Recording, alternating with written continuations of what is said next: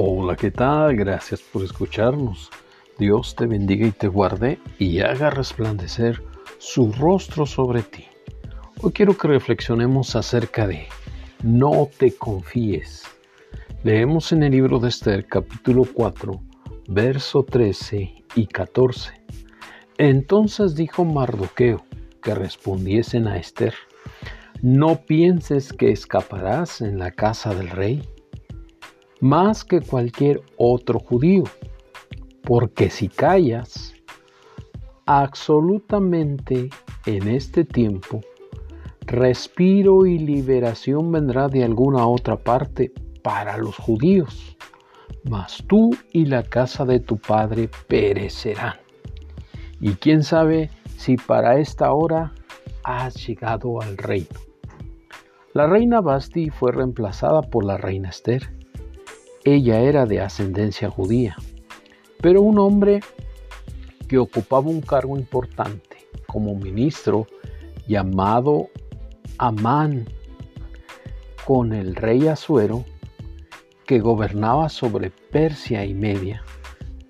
Este hombre incitó al rey para que se hiciera un decreto para que todos los judíos fueran destruidos porque no guardaban las leyes del rey. Eso fue mentira. Más bien afectaba a sus propios intereses egocentristas. El decreto decía así, con orden de destruir, matar y exterminar a todos los judíos, jóvenes y ancianos, niños y mujeres en un mismo día. Esto también afectaba a la reina Esther por su ascendencia y se lo hizo saber su tío Mardoqueo. A lo mejor Esther no percibía el daño que venía en contra de ella. Así que Esther tuvo que tomar la decisión de proclamar oración y ayuno por su pueblo y por su familia delante de, Dios y presentarse e interceder delante del rey para que este decreto de muerte cambiara y así su pueblo prevaleciera y lo logró.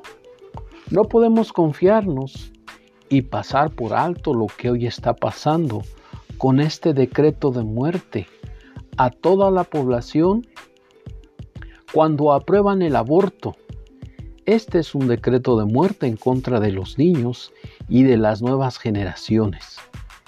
Y este virus mundial que, que está afectando a todos los países y que el 10% de la población mundial está muriendo. Tenemos que levantarnos en clamor, en oración y ayuno como pueblo de Dios y humillarnos ante Él para que Él nos guarde e intervenga a favor de nosotros. Si no lo hacemos así, no pienses que a ti no te alcanzará. Déjame te cuento una historia. En lo alto de las montañas vivían varias familias y cuando se oyó que estaba sucediendo, pensaron que donde ellos vivían no llegaría este virus mortal o este decreto de muerte en contra de los bebés, pero los alcanzó. No pasó mucho tiempo cuando varias personas comenzaron a tener los síntomas y semanas después comenzaron a morir. Ellos se preguntaron, ¿cómo llegó hasta aquí? No nos podemos confiar pensando que a nosotros no llegará. Levántate, pelea por tu vida y por tu familia en oración ayuno ante Dios y ora para que sean guardados de este decreto de muerte los tuyos. Se ha levantado, levanta medidas preventivas, ten cuidado con el papel y las monedas de intercambio. Recuerda que solo la protección de Dios sí es efectiva. El que habita al abrigo del Altísimo morará bajo la sombra del Omnipotente. Lo leemos en el Salmo 91.1. Oro para que el Espíritu de Dios levante en ti ese deseo de orar, de interceder por tu familia y por los tuyos. Dios te bendiga. Nos vemos hasta la próxima.